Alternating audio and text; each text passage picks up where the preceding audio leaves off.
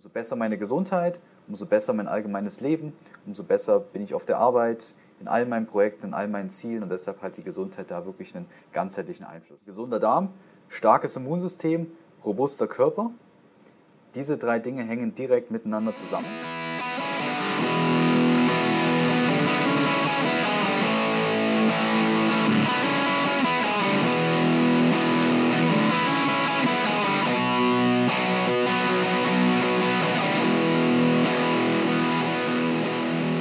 Hallo und herzlich willkommen, Leute. Schön, dass ihr wieder eingeschaltet habt beim Live-Podcast für Leistungsfähig und Vital.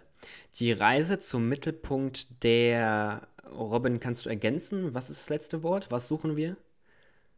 Der Erde. Der Erde, okay, der Erde. Ja, Leute, ihr seid jetzt dabei, wie wir gemeinsam zur Erde reisen und dort versuchen, den Mittelpunkt wiederzufinden. Naja, Spaß beiseite. Die Reise zum Mittelpunkt der. Noch zweiter Versuch, Robin. Gesundheit. Gesundheit, wunderbar, sehr schön. Also, ja, cool, dass du hier bist. Du hast eines der wichtigsten Thematiken tatsächlich in meinem Leben angesprochen, die Gesundheit. Und ich weiß, dass es auch eine der wichtigsten Thematiken in deinem Leben ist. Ich würde mich sehr freuen, dass du dich vielleicht mal ganz kurz zu Beginn vorstellst und vielleicht passend einmal kurz erklärst, warum dir die Gesundheit so wichtig ist. Ja, klar, sehr gerne. Also, ich bin der Robin, und mich begeistert das Thema ganzheitliche Gesundheit jetzt schon seit gut zehn Jahren. Und ich habe einfach für mich erkannt, weil ich selbst früher gesundheitliche Beschwerden hatte, rund um vor allem Verdauung, Darm, rund um Energielevel, auch rund um Haut, dass es einfach nicht toll ist, wenn wir nicht in unserer vollen Kraft, nicht in unserer vollen Gesundheit ist. Und ich habe es im eigenen Leib erfahren, wie sich das eben auswirkt, wenn wir entsprechend nicht optimal da aufgestellt sind, gesundheitlich.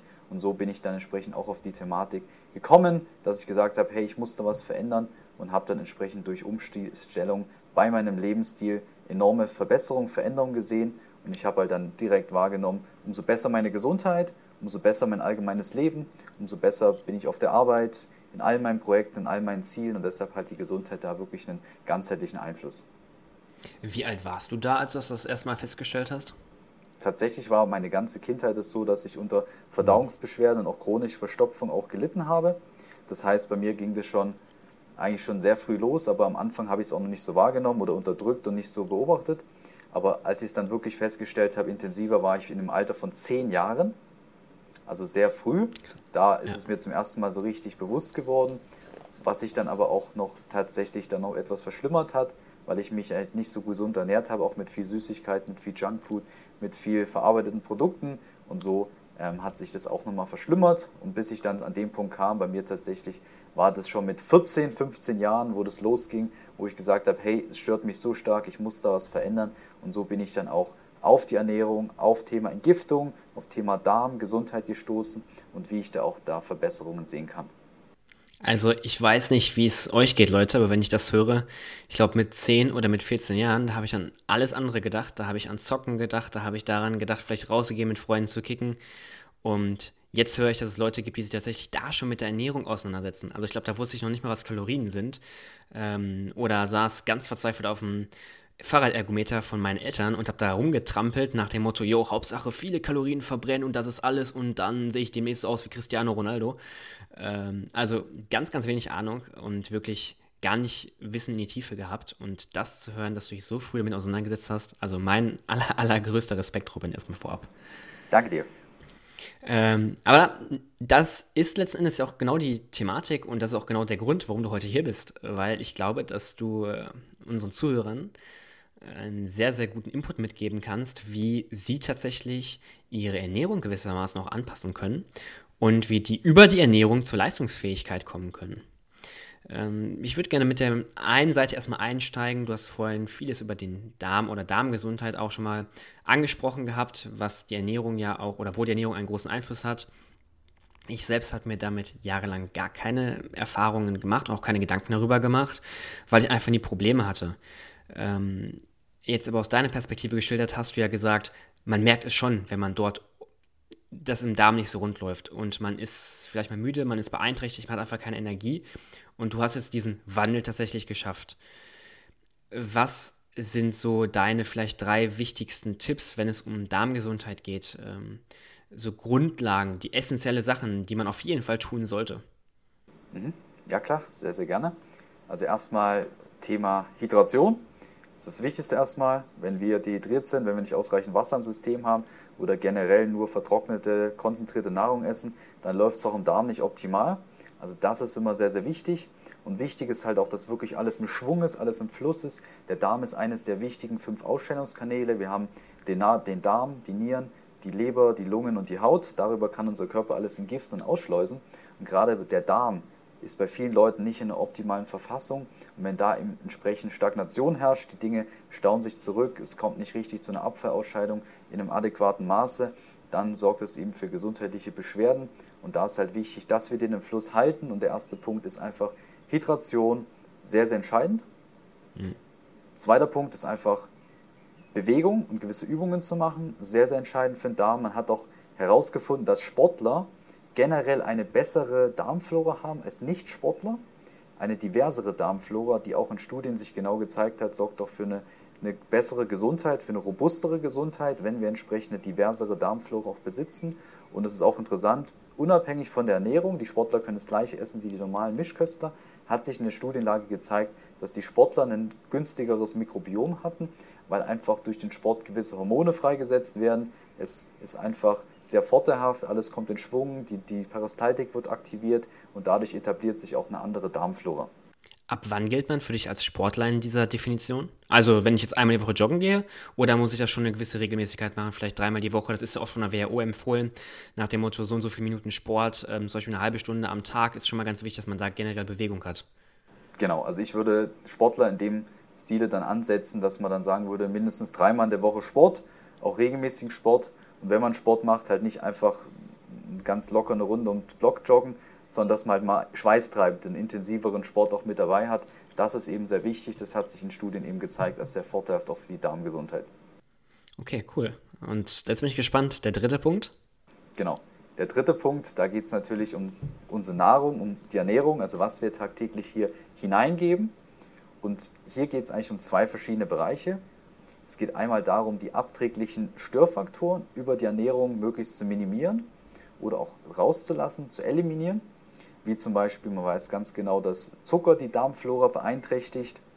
Man weiß ganz genau, dass Transfette, also hochverarbeitete Industriefette, die Darmflora auch stören.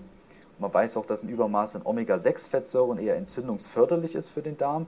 Ist auch eine wichtige Sache, dass man die vermeidet. Da vor allen Dingen vielleicht auch so Omega-6, Omega-3-Verhältnis, nehme ich mal an. Ne? Ich meine, viele reden darüber, nimm Omega-3-Fettsäuren zu dir, aber ich glaube, es kommt auch enorm auf das Verhältnis eigentlich dieser beiden Fettsäuren zueinander an, oder?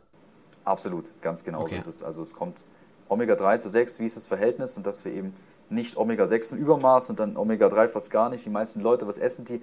Die essen Fertigprodukte, Öle, Transfette, Frittierfette, ähm, Aufstriche oder sonst was, wo ganz viel Omega-6-Fett drin ist, auch heutzutage mit dem vielen Sonnenblumenöl, was überall zugesetzt ist. Und die essen kaum heutzutage Leinsamen, Hanfsamen, Chiasamen, Walnüsse und Fisch wird meistens nur irgendwie aus niederer Qualität gegessen, wenn es gegessen wird, gar nicht hochwertiger Wildfisch. Und deshalb ist das auf jeden Fall eine häufige Problematik, die dann zu einer ungünstigen Darmflora auch führen kann. Und auf der anderen Seite habe ich jetzt auch noch die, die vorteilhaften, die guten Sachen, dass wir die natürlich zuführen. Das heißt, erstens ist meine, mein Ansatz erstmal die abträglichen Störfaktoren, dass wir schauen, okay, wie können wir die erstmal rausnehmen, weil wir können die besten Sachen zuführen. Wenn wir einfach immer wieder Killer haben für die Darmflora, dann ist es halt auch nicht so vorteilhaft.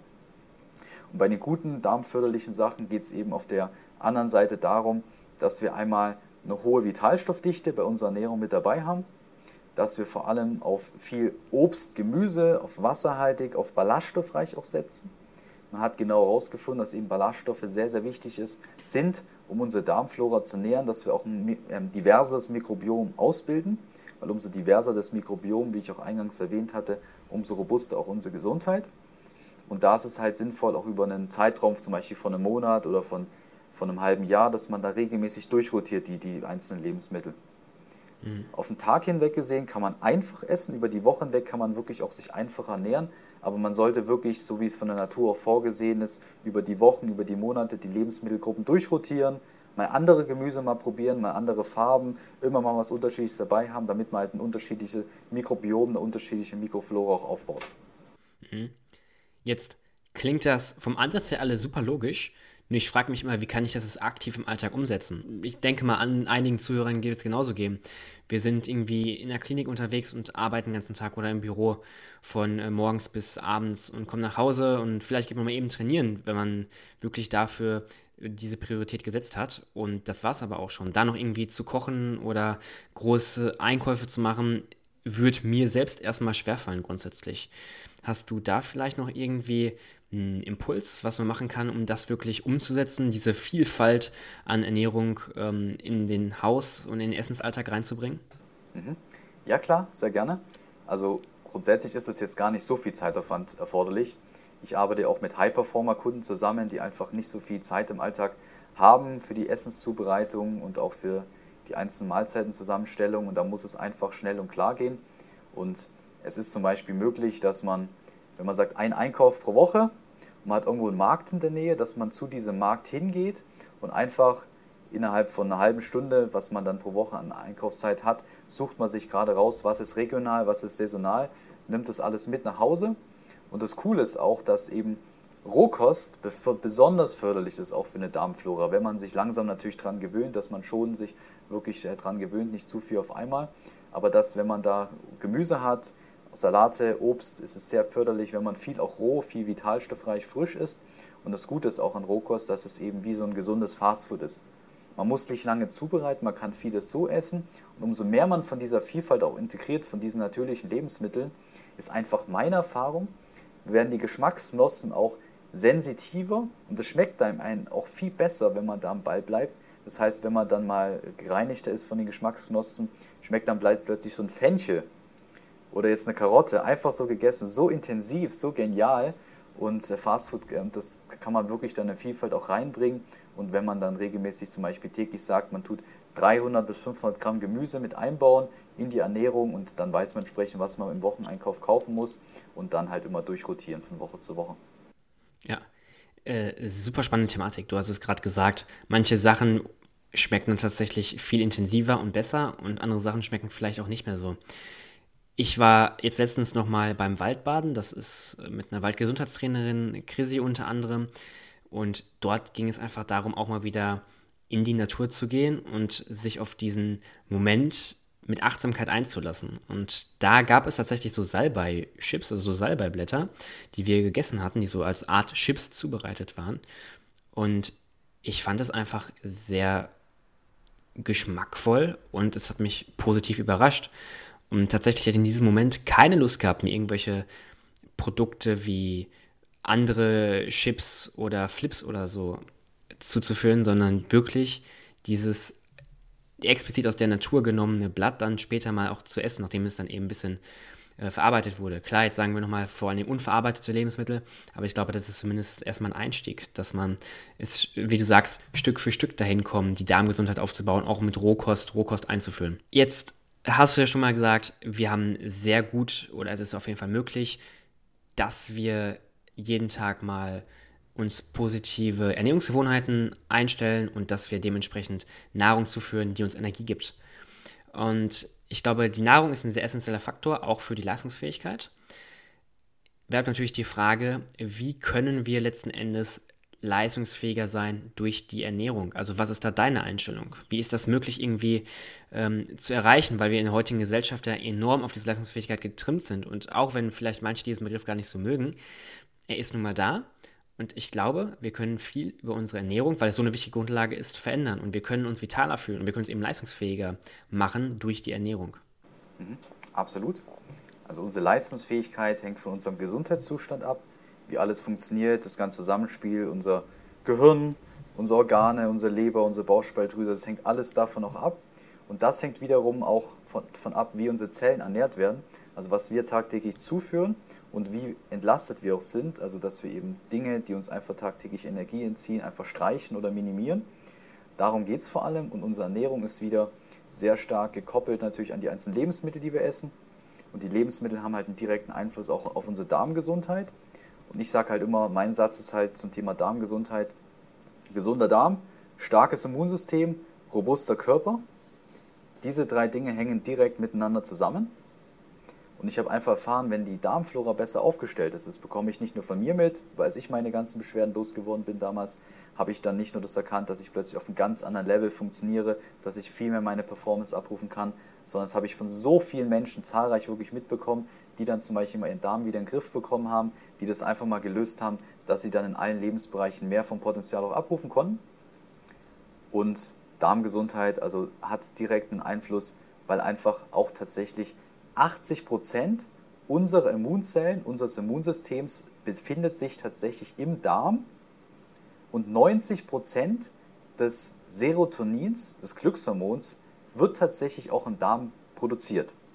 Das heißt, Großteil von Glückshormonen, also gerade von den positiven Hormonen, die werden im Darm produziert. Und wenn einfach der Darm in keiner guten Verfassung ist, wenn die Darmflora dezimiert ist, wenn da Antibiotika eingenommen wurde, wenn einfach die Darmflora nicht so gut aufgestellt ist, dann haben wir nicht diese vorteilhaften guten Hormone, die uns wieder Performance geben, die uns antreiben, die uns leistungsfähig machen. Und auf der anderen Seite, wenn wir eine gute Darmflora haben, dann ist es wie ein Universum in uns drin, in unserem Bauch haben wir wie so eine Mikroflora, die 100, 100 Billionen freundliche Bakterien, wir haben mehr Bakterien, als wir eigene Zellen haben. Das wissen viele Leute auch nicht. Also es ist echt krass, mehr Bakterien als Zellen.